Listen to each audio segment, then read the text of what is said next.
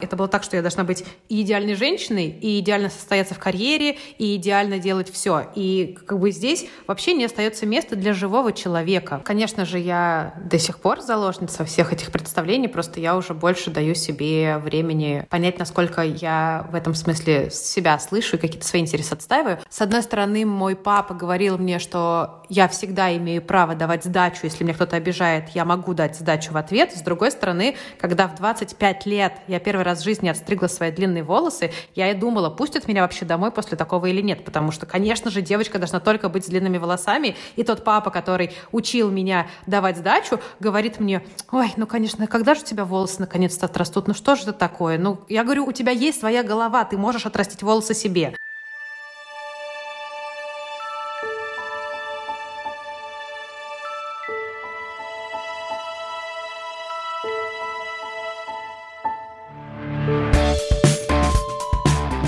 Всем привет! Вы слушаете подкаст «Хорошая плохая девочка» проект о том, как выйти из роли хорошей девочки и стать плохой. На самом деле нет, а скорее стать свободной и счастливой девочкой, и даже не девочкой, а женщиной, которая реализует свои желания и потребности и не подстраивается постоянно под ожидания и установки других людей. А меня зовут Даша Жук, я журналистка, автор Forbes Woman, создательница этого подкаста и образовательной платформы для женщин Good Girl University. Еще до запуска этого проекта я решила, что обязательно посвящу серию выпусков тому, как и почему хорошие девочки нередко оказываются в нехороших для них отношениях, то есть в насильственных отношениях. Как быть, если вы уже оказались в таких отношениях или ушли из них, но они оставили очень сильный след. И что делать, а, чтобы в таких отношениях не оказаться вовсе? Поговорить об этом я хочу с Аней Ривиной, юристкой, создательницей Центра «Насилию нет», женщиной с обложки журнала «Тайм». Аня вместе с ее коллегами из Центра помогает женщинам, которые оказались в ситуации домашнего насилия. Минюст России внес Аню и Центр «Насилию нет» в список иностранных агентов.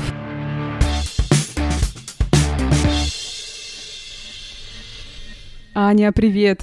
Привет, привет. Спасибо, что нашла время, очень тебе рада. Спасибо большое за приглашение, потому что, мне кажется, сегодня мы будем обсуждать очень важную тему, которую, к сожалению, не так часто обсуждают детально предметно, а из нее, из этой проблемы растет очень-очень много всяких последствий. Да, это совершенно точно. Я давно хотела тебя позвать, и сейчас для этого есть супер повод. А, с 1 июня Центр насилию нет начал работать по всей России. Это очень важно и здорово. Спасибо. Расскажи, пожалуйста, о том, как это будет устроено. Я бы начала с того, что для нас это было решение сложное. Почему? Потому что на протяжении многих лет, сколько работает насилию нет, к нам приходили и разные организации, разные активистки из городов и регионов России со словами «давайте сделаем филиал» или «давайте сделаем что-то».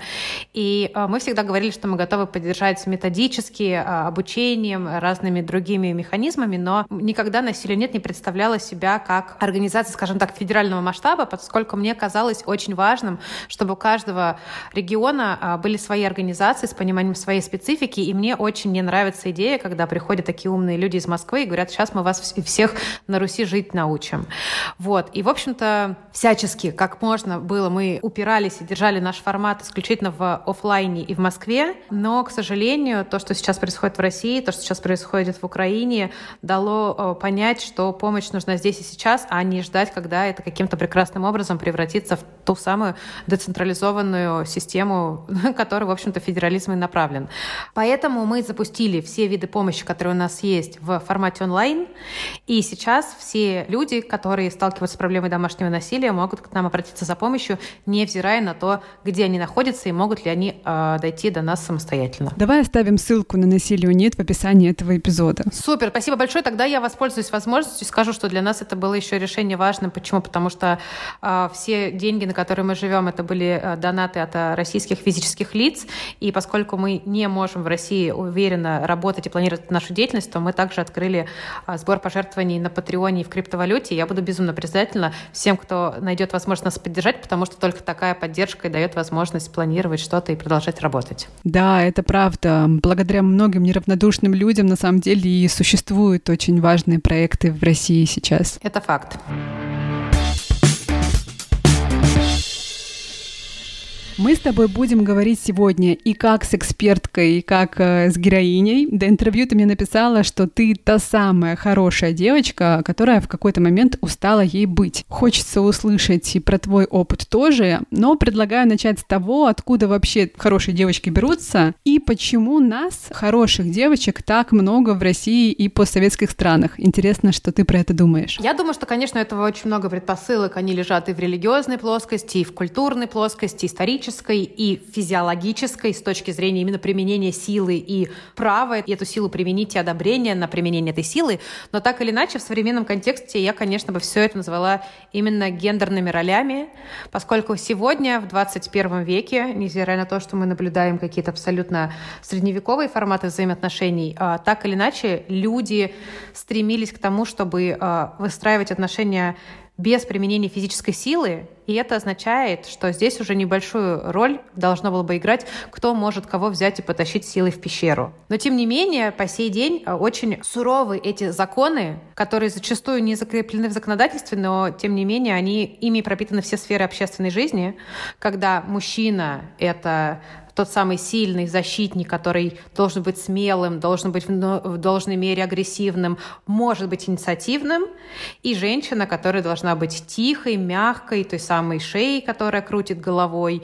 И, в общем, это все то, что нам как бы дает патриархальное общество, патриархальное устройство общества, и те инициативы, которые направлены, те силы, которые направлены для того, чтобы из вертикального взаимодействия люди стали общаться на равных каком-то горизонтальном формате, они сталкиваются с безумным сопротивлением, и мы прекрасно понимаем, что и в России, и в мире много где феминизм по сей день считается ругательным словом, потому что сильная женщина, которая может спокойно принимать решение, как ей проживать свою жизнь, обществу неудобно. Мы с тобой примерно одного возраста и обе росли в 90-е. Расскажи, пожалуйста, как тебя воспитывали, какие были установки и ожидания от тебя как э, от девочки? Ну, я могу сказать, что моя подпольная борьба началась с трех лет. Мне говорили, что у меня не будет машинок, мне говорили, что у меня не будет всяких таких вот э, игрушек для мальчиков.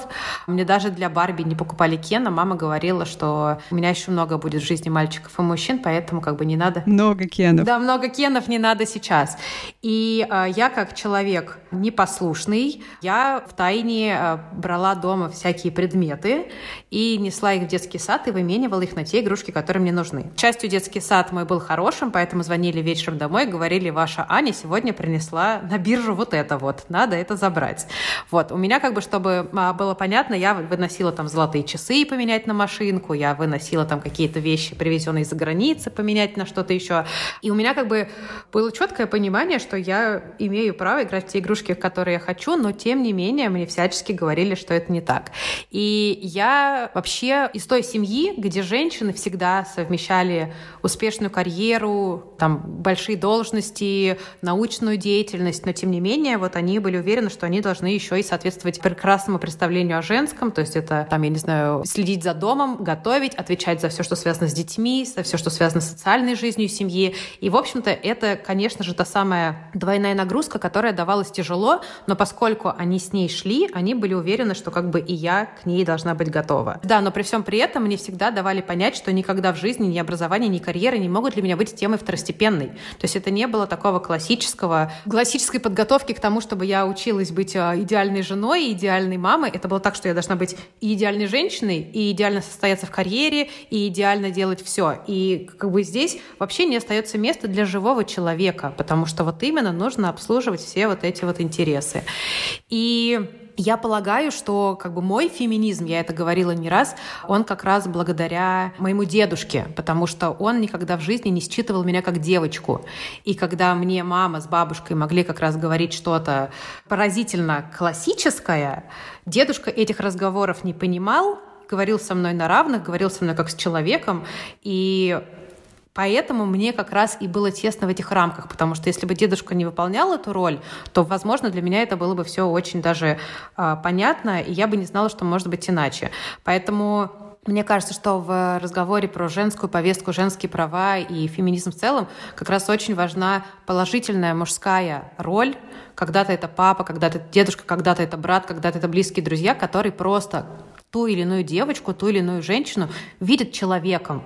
И тогда это, этот, этот человек, эта женщина понимает, что мир не, э, не, не такой простой, не такой полярный, э, где есть мужчины и женщины, и не априори разные, а что люди вообще в целом разные, и э, есть больше э, разновидностей поведения, нежели два когда девочки в розовых шапочках, а мальчики в голубых. А когда ты впервые поняла, что тебе такая картина мира не подходит, и как ты работала с установками, что хорошая девочка должна быть хороша в разных сферах, должна быть успешной, как мама и бабушка, и достигать всяческих высот? Я думаю, что, конечно же, я до сих пор заложница всех этих представлений, просто я уже больше даю себе времени понять, насколько я в этом смысле себя слышу и какие-то свои интересы отстаиваю. Но у меня вот реально не было такого именно какого-то классического сценария. Почему? Потому что это было поразительно странно. С одной стороны, мой папа говорил мне, что я всегда имею право давать сдачу, если меня кто-то обижает, я могу дать сдачу в ответ. С другой стороны, когда в 25 лет я первый раз в жизни отстригла свои длинные волосы, я и думала, пустят меня вообще домой после такого или нет, потому что, конечно же, девочка должна только быть с длинными волосами, и тот папа, который учил меня давать сдачу, говорит мне, ой, ну, конечно, когда же у тебя волосы наконец-то отрастут? Ну, что же это такое? Ну, я говорю, у тебя есть своя голова, ты можешь отрастить волосы себе, но это не работает. Вот, поэтому у меня как бы был такой очень... Странный микс такой, да? Абсолютно странный микс, э, когда нужно все в себе совмещать. И еще мне безумно повезло, что моя старшая сестра — это человек, который с очень таким стержнем, которая умеет стоять на своем, хотя тоже я уверена, что у нее есть очень много проблем, точнее не проблема, а проявлений вот этой хорошей девочки, но у меня всегда в семье была уверенность, что я могу бороться за свои интересы. То есть они меня туда загоняют, а я борюсь. Они меня загоняют, а я борюсь. Я никогда в жизни не сталкивалась в семье с э, домашним насилием. Меня никто никогда пальцем не ударил. И я знала, что у меня есть право спорить. Да, возможно, мне не всегда удавалось отстоять свою точку зрения, но тем не менее, несмотря на то, что мне говорили там, как э, моя бабушка любила говорить, что женщина как мебель, жена как мебель должна всегда быть на месте. А говорила моя бабушка, возглавляющая отделение огромное гинекологическое в огромной, э, одной из самых крутых московских больниц которая просто там э, построила прекрасную карьеру. И мне, с одной стороны, говорили это, а с другой стороны, э, мне как раз э, тот же дедушка меня там учил спорить, он как бы не давал мне возможности вести разговор, если я скажу, что я просто так думаю, потому что мне нужно было аргументировать свою точку зрения, должна была как бы привести факты. То есть это был такой как бы... Какой у тебя классный дед был. Да, это правда, это правда. Я просто могу сказать, что как бы ну, большинство того, что я сейчас сейчас и себя представляю и могу как-то делать какие-то хорошие дела, это, конечно, дедушкина школа, за что ему всегда, конечно, буду безумно благодарна. И еще очень очень он меня злил долгие годы моей жизни, что он все время учил меня строить воздушные замки, и я все время как бы думала, ну что, ну как так? Потому что он говорил, ну вот подрастешь, создашь это, возглавишь это. Я говорила, дедушка, ну что ты такое придумываешь? Потому что в моем понимании как бы у меня были четкие рамки, я могу там пойти, искать работу, возьмут, не возьмут, повезет, если возьмут, какие-то такие. А он прям такими огромными мазками все это рисовал, что меня злило, потому что я считала, что это совершенно несопоставимо с моей реальностью. И когда я понимаю, что в один день я села и подумала, хм, сейчас нет такой организации, в которой я могу себя реализовать, надо делать с нуля самой. И я подумала, что именно благодаря этим годам вот этой вот прокачки я взяла и сделала это. Потому что Женская часть моей семьи учила меня очень предсказуемым сценарием. Например, моя бабушка полагала, что намного важнее, что я работаю преподавателем в ВУЗе, и что у меня есть какая-то такая предсказуемая карьера, что я прикреплена к кафедре, и, в общем, такая вот как бы советская картинка хорошей стабильности. А дедушка с его авантюризмом, который мне присущ, и который тоже девочкам не очень-то одобряем, говорил вперед, вперед, вперед. У меня это скорее до сих пор проблема именно из-за того, что общественное восприятие не только по отношению к женщинам, и тем более к людям, которые возглавляют благотворительные или некоммерческие или правозащитные инициативы, оно такое, что как бы это должны быть люди все понимающие, все принимающие. Сколько раз у меня было дебатов по телевидению, когда априори зрители или люди в студии считали, что я какая-нибудь стерва или другие слова на букву «С», именно потому что я не стояла с попыткой очаровать своего оппонента и объяснить ему, что я, в общем-то, очень сейчас мягко объясню ему, где не прав. Потому что я не понимаю, зачем мне играть вот эту вот лицемерную игру в милого человека, когда передо мной стоит абсолютно неприятный мне человек и несет чушь. И если я проявляю резкость, то я сразу записываюсь в агрессивного и злого человека. Я не воспринимаюсь, как в мужском контексте, человек, который с уверенностью защищает свои взгляды или свои интересы. Но проблема в том, что когда ты общаешься не с оппонентами, и, в общем-то, на их мнение можно немножко подзабить, а когда ты общаешься в естественной среде, например, со своими коллегами или с людьми, которые из твоего скажем так, политического или идейного лагеря, но у вас тоже по какому-то принципу взгляды расходятся. И вот там уже совершенно другая нужна смелость для того, чтобы показать, что ты с чем-то не согласна. Я могу сказать, что у меня это очень часто происходит с скажем так, мужчинами старшего возраста, которые мне годятся в папы, порой в дедушки, из такой оппозиционной тусовки, потому что для них, конечно, все это гендерное равенство, они его в гробу видали, и, в общем-то, они делают все возможное для того, чтобы это было либо незаметным, либо смешным. И когда ты тоже перестаешь с ними кокетливо как бы играть в тот протокол, к которому они привыкли, то ты сразу становишься чем-то таким для них очень неприятным, и они не пытаются просто с тобой не общаться, они пытаются как бы тебя дискредитировать за этот счет и показать показать тебя, что ты какая-то сумасшедшая, которая ненавидит всех мужиков и не бреет подмышки, потому что дальше этого уровня они как бы не прошли, к сожалению. Вот. И это очень печально, поэтому я очень радуюсь, когда удается общаться с людьми и сильно старше, и людьми с большой аудиторией, которые, в общем-то, уже не являются заложниками этих представлений, потому что по сей день работает такая практика и работает такой сценарий, что девочки, женщины, которые прикидываются милыми, они намного больше одобримы любимы, и им намного проще получить то, что они хотят, а те женщины, которые этого не делают, зачастую мы тоже это видим по разным и публичным фигурам, они как бы проходят все эти препятствия, которые предписаны женщинам, и потом они уже записывают себя, скажем так, в категорию, ну не мужчин, но таких вот сильных игроков, и они тоже начинают смотреть с большим, ну не презрением, но мизогинией точно на тех женщин, которые не стали вот этим вот кулаком, который должен или может сразу дать всем по мордасам. И получается, что как бы нету какого-то такого среднего варианта, когда ты ничего не пытаешься себя строить, а когда ты просто ведешь себя резко, когда нарушают твои границы, ведешь себя не мило, когда тебе неприятно, ведешь себя агрессивно, если этого требует ситуация.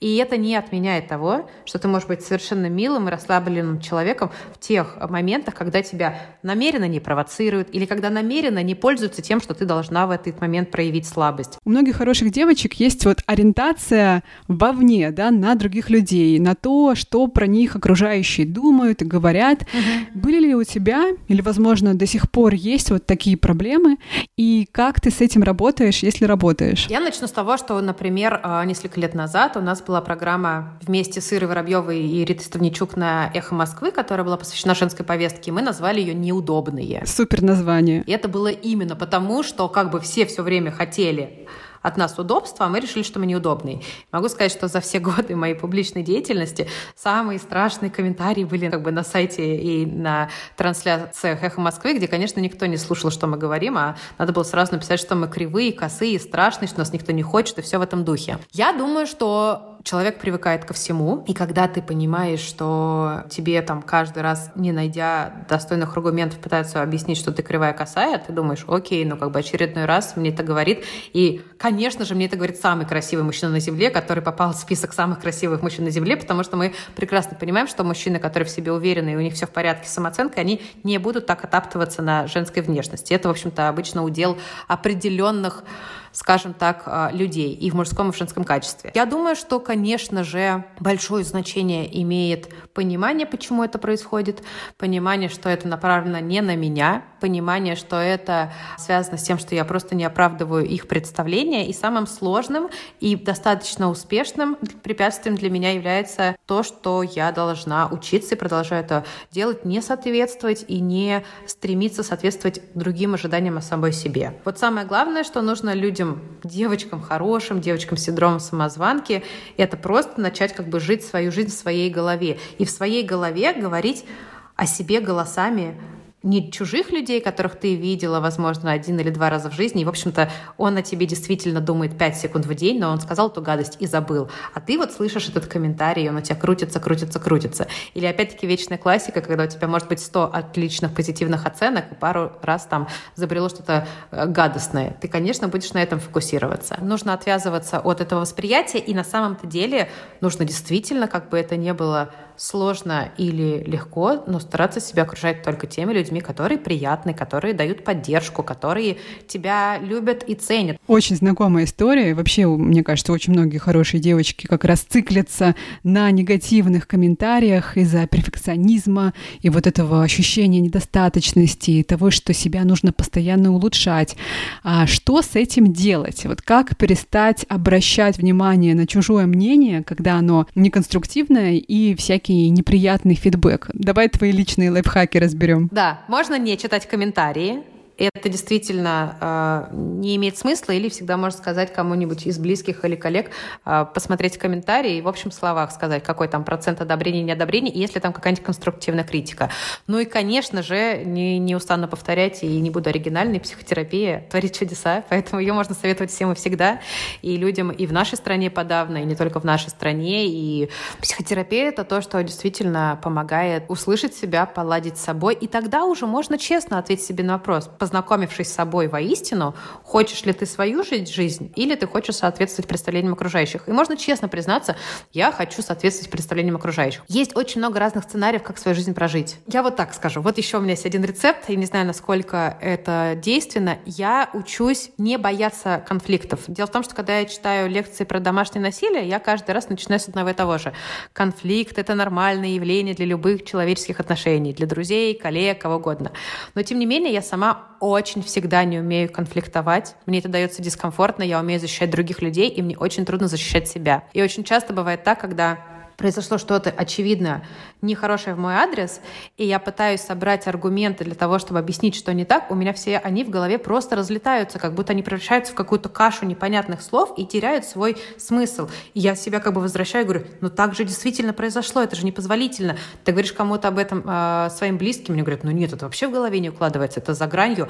И ты начинаешь крутить в голове, и тебе это кажется по отношению к другому человеку возмутительно, а по отношению к себе ты думаешь, ну может быть, я там сама что-то неправильно сделала, может быть, можно было как-то по-другому поступить. Такой внутренний газлайтер, да? Конечно, да. Потому что как бы критика к себе, она всегда в сто раз страшнее, чем э, в адрес других людей. И я учусь вот конфликтовать, я учусь не нравиться другим людям, я учусь быть стервой или кем угодно, и я учусь понимать, что да, я действительно не нравлюсь всем, это абсолютно истина, но почему-то ее нужно еще принять. Не из серии, что ты и так понимаешь, что ты не можешь всем нравиться, но ты, тем не менее, стремишься, чтобы все думали о тебе что-то хорошее. Нет, я не стремлюсь. Вот. И э, я думаю, что здесь еще очень важно говорить о том, что когда мы конфликтуем и когда мы ведем себя, скажем так, развязно, мы выходим за пределы вот этих вот образов, которые нам навязали, что как бы женщина должна быть леди, да, хотя мы этот термин никогда не использовали, уж тем более в советско-российском государстве в полном смысле этого слова.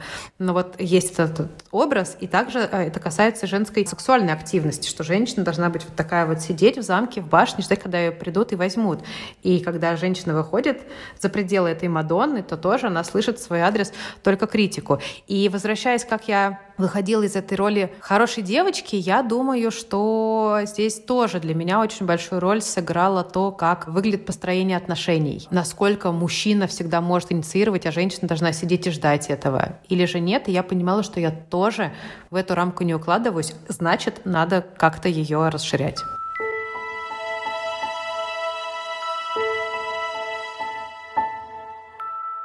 Есть такое мнение, что хорошие девочки э, в первой группе риска на попадание в нехорошие отношения, ну, то есть насильственные, в силу своей высокой эмпатичности и установок, что хороший человек должен всегда поддерживать и протягивать руку помощи, и спасать. А мужчины, которые проявляют себя абьюзивно, это очень часто те люди, которые сами когда-то пострадали от абьюза а, со стороны их родителей, например. И тут у хороших девочек, конечно, появляется просто море сочувствия. Что ты про это думаешь? Думаешь про то, что хорошие девочки вот в такой первой группе риска? Честно говоря, я не думаю, что это прям первая группа и что есть прям такой рейтинг. Я уверена, что самая частая причина, по какой женщина может оказаться в таких отношениях, это когда такое происходило в ее семье, и она просто повторяет этот путь. Потому что для человека, который вырос в семье без насилия, но оказаться в нем в силу того, что человек хочет быть удобным и понравиться, да, это риск высокий. Но этот шанс меньше, нежели если ты просто относишься к этому как к норме. На самом деле здесь действительно очень большая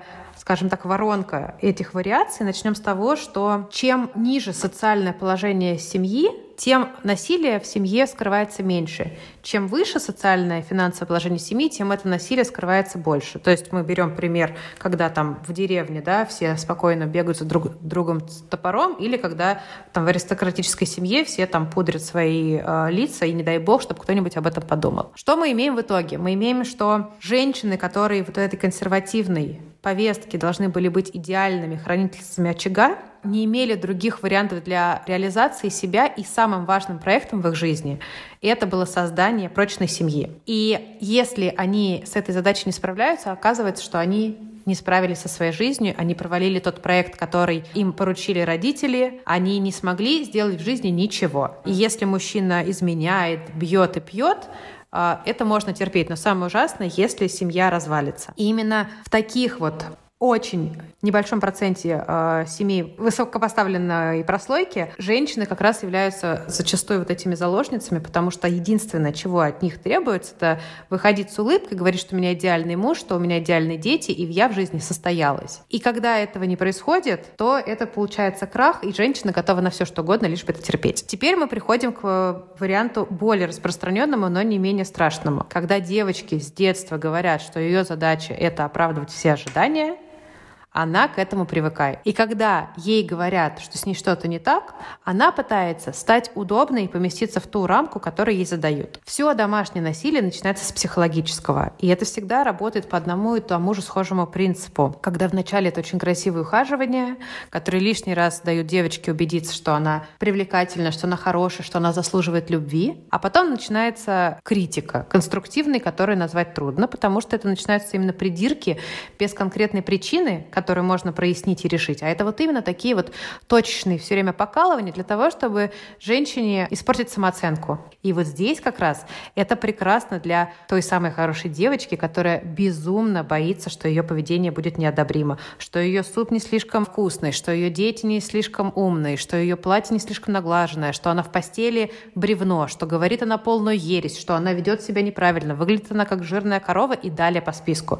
Вариаций может быть очень-очень много, Таким образом, человек разрушает самооценку, и единственное, что его как-то может держать на плаву, это когда ему изредка очень кидают какие-то добрые слова, потому что домашнее насилие работает по единому принципу. Есть так называемый цикл насилия, когда после самой фазы акта насилия наступает перемирие, которое некоторые психологи называют медовый месяц. И тогда человек начинает извиняться, покупать цветы и тому подобное. И это закрепляет у хорошей девочки не представление о том, что с ней поступили невозмутительным образом и что она не должна такое терпеть, а то, что если она будет вести себя хорошо, то якобы этого плохого не произойдет, и она опять будет только в цветах, только в комплиментах. Но это ложь, потому что цикл насилия работает именно по принципу, что после одной фазы наступает вновь другая.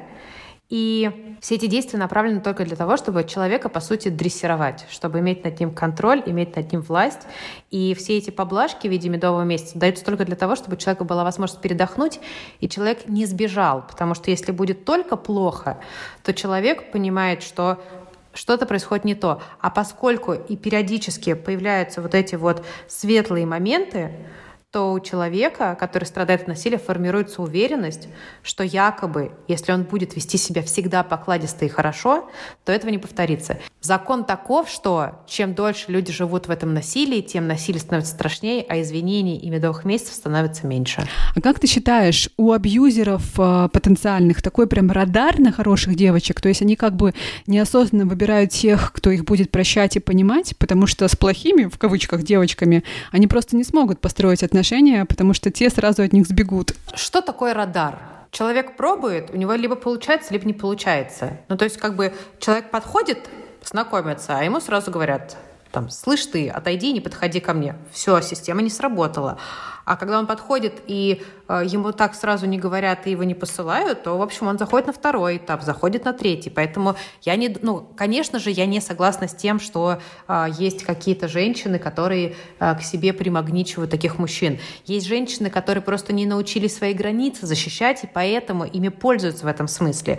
Есть женщины, которые привыкли, что с ними так обращается папа или мама или брат, и для них это единственная привычная модель коммуникации, и они не знают, как это. Потому что, повторюсь, когда мужчины склонны применять насилие только начинают ухаживать, они для того, чтобы завоевать эту женщину, пытаются представить самыми лучшими, самыми заботливыми. И это не так, что ты приходишь на первое свидание, тебе дают кулаком по лбу, и ты думаешь, хм, как мне понравилось, пойду на второе. Это же тоже как бы такие а, психологические игры. И женщина как бы идет в этом контексте дальше по этому туннелю, и мужчина говорит, давай я буду каждый день тебя встречать с работы, давай я буду там проверять там, я не знаю, все твои, я не знаю, счета, давай я буду все тебе покупать.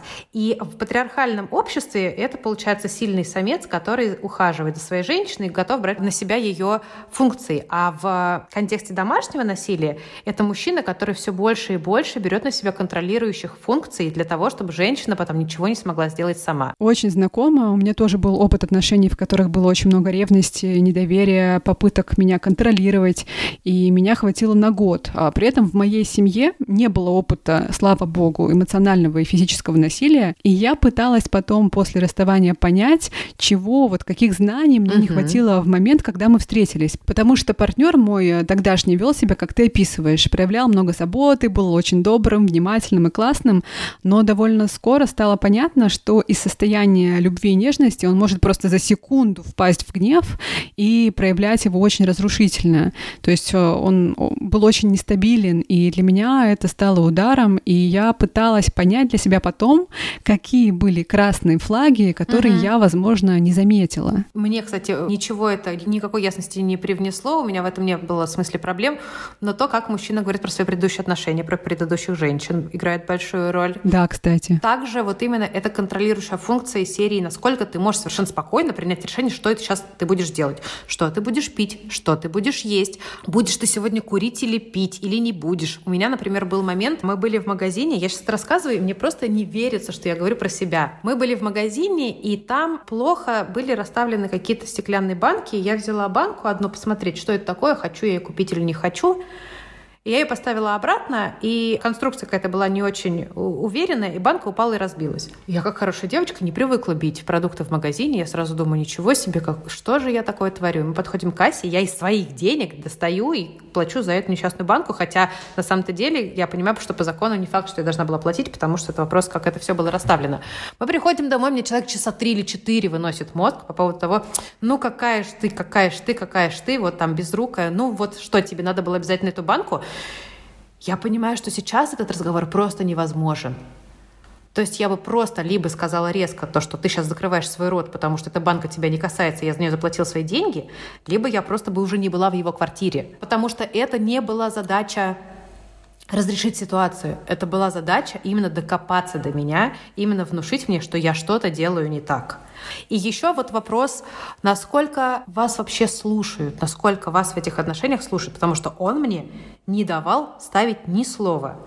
Он все время говорил, и когда я что-то говорила, эти слова как будто просто улетали в какой-то вакуум.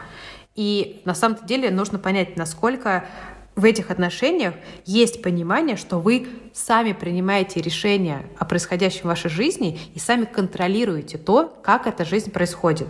Например, вы решили куда-то вместе пойти. Как это? Вы принимаете решение, я хочу итальянский, я хочу японский, окей, давай сегодня итальянский, завтра японский? Или нет, итальянский и точка.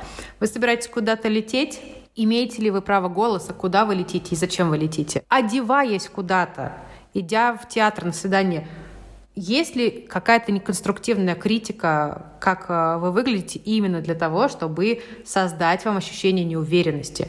Есть ли критика в адрес ваших друзей, что вам с ними не надо общаться? Это очень важный знак. Да, вот такое тоже у меня было в отношениях. Вот. И есть ли критика в адрес там мамы или сестры, потому что они все тебе дуры завидуют, я у тебя самый лучший и тому подобное. И есть ли вот эта вот история, что сделал что-то плохое, извинился букетом, прошло время и опять что-то делал плохое и извинился букетом. Потому что очень важно понимать, если у вас конфликт, когда вы на равных спорите и идете к общему решению, или же, когда априори в а, выяснении отношений у одного есть право голоса, у одного есть вот эта доминация, а другой человек должен подчиняться тому, как эти переговоры идут. И второй момент, насколько у вас есть уверенность, что вы в любую секунду можете взять и прекратить эти отношения, прекратить этот разговор, прекратить эту встречу, прекратить то, что вам сейчас неприятно. Знаешь, то, о чем ты говоришь, что очень важно, и я понимаю, что если бы у меня был список вот таких качеств э, и проявлений перед глазами, я бы просто даже не пошла в эти отношения или довольно рано их закончила. Слушай, я тогда похвастаюсь, потому что мне просто неимоверно повезло. Получилось так, что а, я а, начала заниматься темой домашнего насилия, когда прочитала одну статью, и меня это все начало очень будоражить, я начала погружаться во всю эту тематику, и именно в это время у меня завязался этот роман, который завязывался очень красиво, э, из разных стран, все эти полеты, перелеты, романтика, в общем, все было просто как в сказке. И потом я понимаю, что что-то не то. То есть у тебя вот реально после какого-то этого идеального периода и ожидания, что сейчас будет еще счастливей, появляется такой вот тяжелый воздух, когда просто не продохнуть. И я в это время уже начала работать с темой домашнего насилия. Я читала книжки по праву, по психологии и тому подобное. И я читаю, я еду к нему домой, и я читаю, и я понимаю, что я читаю хрестоматию.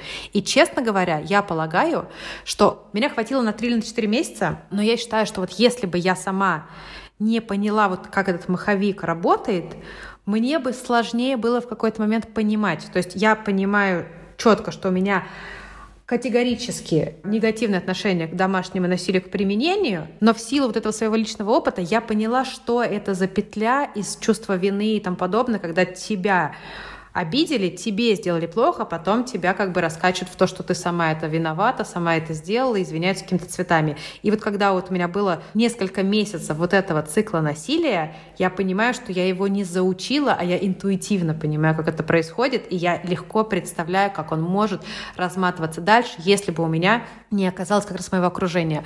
Мы как-то пошли вот с этим молодым человеком и с моей близкой подругой куда-то в кафе, и она на меня смотрит просто какими-то шальными глазами. Она говорит, я тебя не узнаю. Он сидит, говорит, там три года не замолкаю, у тебя там пять секунд, ты в них пытаешься быстро что-то вставить, ждешь, что как бы он там не разозлится на то, что ты говоришь, и он опять говорит, я просто тебя теряю, я тебя не узнаю.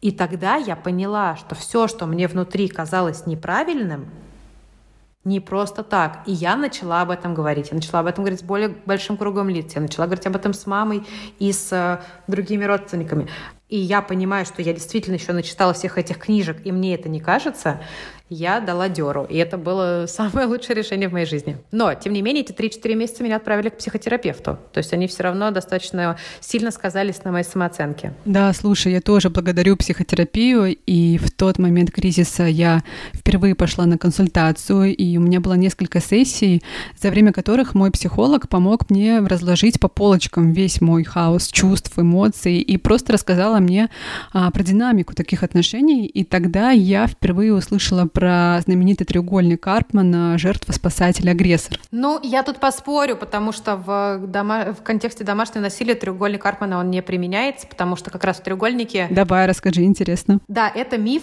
Треугольник Карпмана не применяется для насильственных отношений, потому что когда у тебя треугольник, вы ролями меняетесь. Когда у тебя это насильственные отношения, у тебя четкая иерархия. И у вас нет такого, что вы меняетесь, кто сегодня за кем бегает. Этими ролями можно меняться, когда у вас так или иначе есть равенство. Сегодня ты так, завтра ты так, потом извини, извинились, помирились, что угодно. А когда у тебя систематически один человек фигачит другого, там никакого треугольника, там только прямая линия с определенной стрелочкой, и эта стрелочка не поворачивается. Знаешь, я скорее говорю о том, что так э, воспринимал ситуацию мой бывший партнер. То есть, смотри, он на меня нападал словами, эмоционально, делал мне больно. И я помню момент, когда я просто не выдержала и сказала, что ухожу. И начала собирать чемоданы. И человек тут же через секунду стал извиняться, молить о прощении и как бы впал в состояние жертвы. А я, получается, в его глазах была таким агрессором, которая вдруг собралась, уходит и, значит, причиняет ему боль. И тут в его голове я как бы должна была раскаяться, остаться и спасти его вот от этой боли покинутости. Да, это то, как ты это воспринимаешь, это совершенно не соответствует действительности. Почему? Потому что ты не выступаешь как агрессор, ты никоим образом не наступаешь на его границы и его интересы. Ты пытаешься обезопасить себя. Но просто из-за того, что ты хорошая девочка, ты готова приписать себе вину всего мира. Но это не треугольник, потому что, ну, как бы, ты просто хочешь сейчас выйти из той ситуации, где тебе плохо, не делая ничего ему плохого ты э, направляешь все свои действия не против него, а на обезопашивание себя. Поэтому это действительно ничего общего, и он жертвой в данном случае не является. Да, я скорее описываю тебе то, что воображение мужчины как раз э, может разворачиваться, вот как было в моем случае.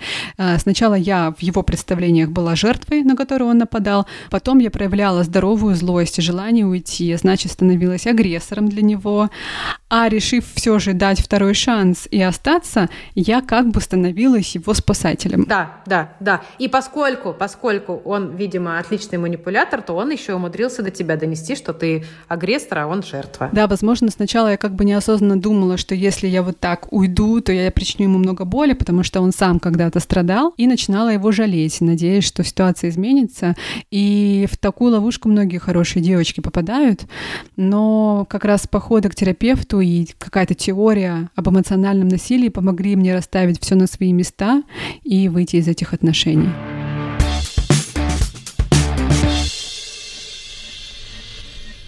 Аня, давай вот еще о чем поговорим. Если нас слушают женщины, которые сейчас, не дай бог, находятся в ситуации насилия физического, эмоционального, экономического, что они могут сделать, как они себя могут защитить? Я скажу кратко. Я считаю, что самый лучший сценарий, когда всем занимаются профессионалы своего дела потому что мы не сами учимся лечить себе зубы, мы идем к стоматологу.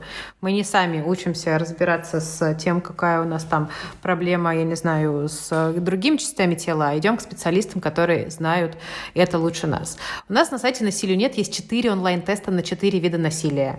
А, психологическое, сексуализированное, экономическое, физическое проходите эти тесты и, и просто понимаете, есть ли у вас проблемы с этим или вам кажется, что они есть. Если они у вас есть, во-первых, вы можете пойти и почитать наш проект про насилие, мы его выпустили этой зимой, там несколько сотен э, экспертных страниц, и все это разбито как в Википедии. Можно переходить ссылки на ссылку и читать, что делать в данном случае.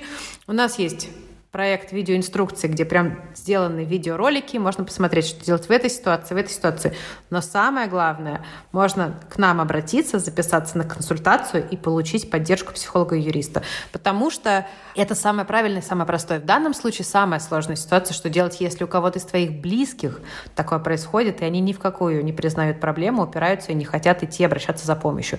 Здесь я могу сказать, самое главное создать человеку безопасную среду, не нападать не ругать вот этого мужчину, который или женщину, которой такое поведение позволяет, потому что это сразу будет защитная реакция именно у той, у той, кто страдает от домашнего насилия, она просто потеряет в вашем лице того человека, к которому можно прийти со своей бедой. И также очень аккуратно дать возможность почитать или почитать самостоятельно, что-то пересказать. Но главное понять вот именно про эту историю с циклом насилия, почему эти женщины не уходят в массе своей, именно потому что после всех этих унижений и обид идут замаливания грехов, обещание, что это никогда не повторится. И женщины вспоминают, какой он был прекрасный на стадии ухаживания и верят, что он, в общем-то, таким может быть.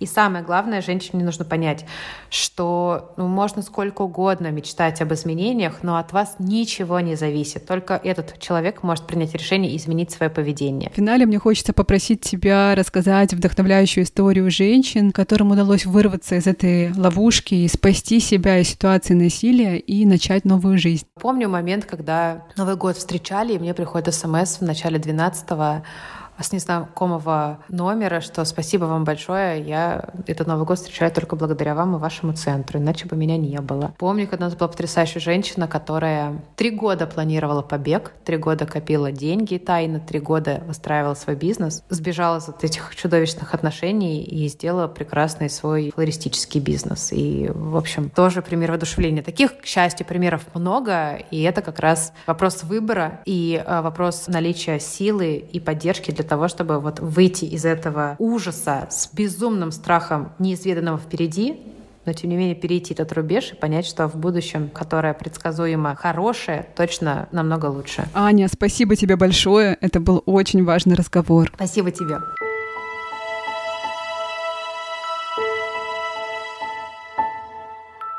Спасибо, что были со мной и Аней. Если вам понравился этот разговор, поделитесь им, пожалуйста, с вашей подругой, мамой, сестрой, той или тем, кому это действительно важно. И я считаю, что мужчинам тоже очень полезно такое слушать. И если вы хотите поддержать этот проект, можете написать комментарий или поставить звездочки в Apple подкасте, сердечко в Яндекс Музыке и поделиться каким-то из наших выпусков в соцсетях. Это очень-очень помогает нам в развитии этого проекта. И совсем скоро услышимся. Пока-пока.